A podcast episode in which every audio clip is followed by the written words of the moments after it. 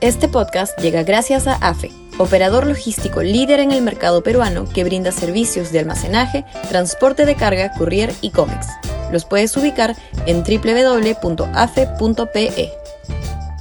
Y también gracias a Universidad Católica, número 1 en Perú y 12 en Latinoamérica, según el ranking mundial QS 2023.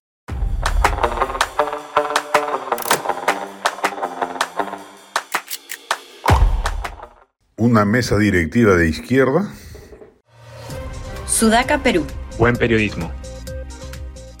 La mayor desgracia política que podría ocurrirle al Perú de estos días es que el oficialismo se haga de la mesa directiva del Congreso y la oposición la pierda por necedades o infantilismos inaceptables de algunos de sus integrantes. Se necesita que el día de la votación las bancadas opositoras logren los 66 votos suficientes para sellar el asunto y no entrar al albur de una segunda vuelta en la cual cualquier cosa puede ocurrir.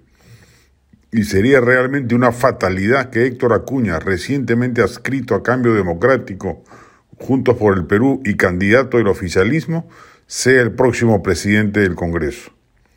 La derecha, una vez más, como ya lo hizo en la elección del año pasado, juega al divisionismo lanzando la candidatura de Gladys Echaíz que le disputaría los mismos predios a Lady Camones de Alianza para el Progreso. Lo que en verdad correspondería es que, como ya ha hecho Fuerza Popular, los partidos Renovación Popular y Avanza País se sumen a la lista de Camones y eviten el riesgo de que algunos parlamentarios rentados por el oficialismo y que le son funcionales al gobierno, como algunos topos de Acción Popular, Podemos y Somos Perú, a la hora final terminen por traicionar sus principios y se sumen a la candidatura de las izquierdas, que ya tiene 45 votos en su haber y solo necesitaría 21 adicionales para hacerse de la mesa directiva. Ya tendría, trasciende, 12 adicionales asegurados. La actitud tosuda de Renovación Popular está jugando con fuego y está abriendo las puertas para que los grandes ganadores de la jornada electoral congresal puedan ser las izquierdas, a pesar de ser formalmente minoría. Echaíz, en el mejor de los casos, solo tendrá 20 votos, a lo sumo. Con un Congreso mediocre pero opositor, ha sido posible ponerle freno a, muchos, a muchas tropelías que el Ejecutivo ha querido perpetrar.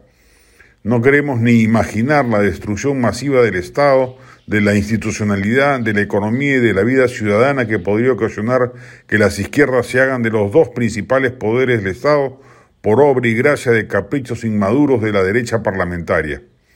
Se debe lograr un gran pacto opositor y presentar una lista única encabezada por Lady Camones, que es quien tiene mayor representación y acuerdos tomados desde hace un año, y los que no fueron partícipes de ello deben sumarse a ese esfuerzo de agrupamiento partidario para conformar un gran frente opositor centroderechista que sirva además de arma disuasiva contra los desmanes que el gobierno perpetra y va a seguir perpetrando con fruición.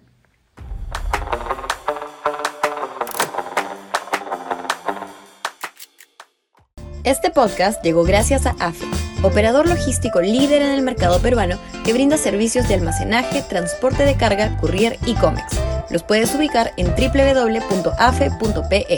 Y también gracias a Universidad Católica, número 1 en Perú y 12 en Latinoamérica, según el ranking mundial QS 2023.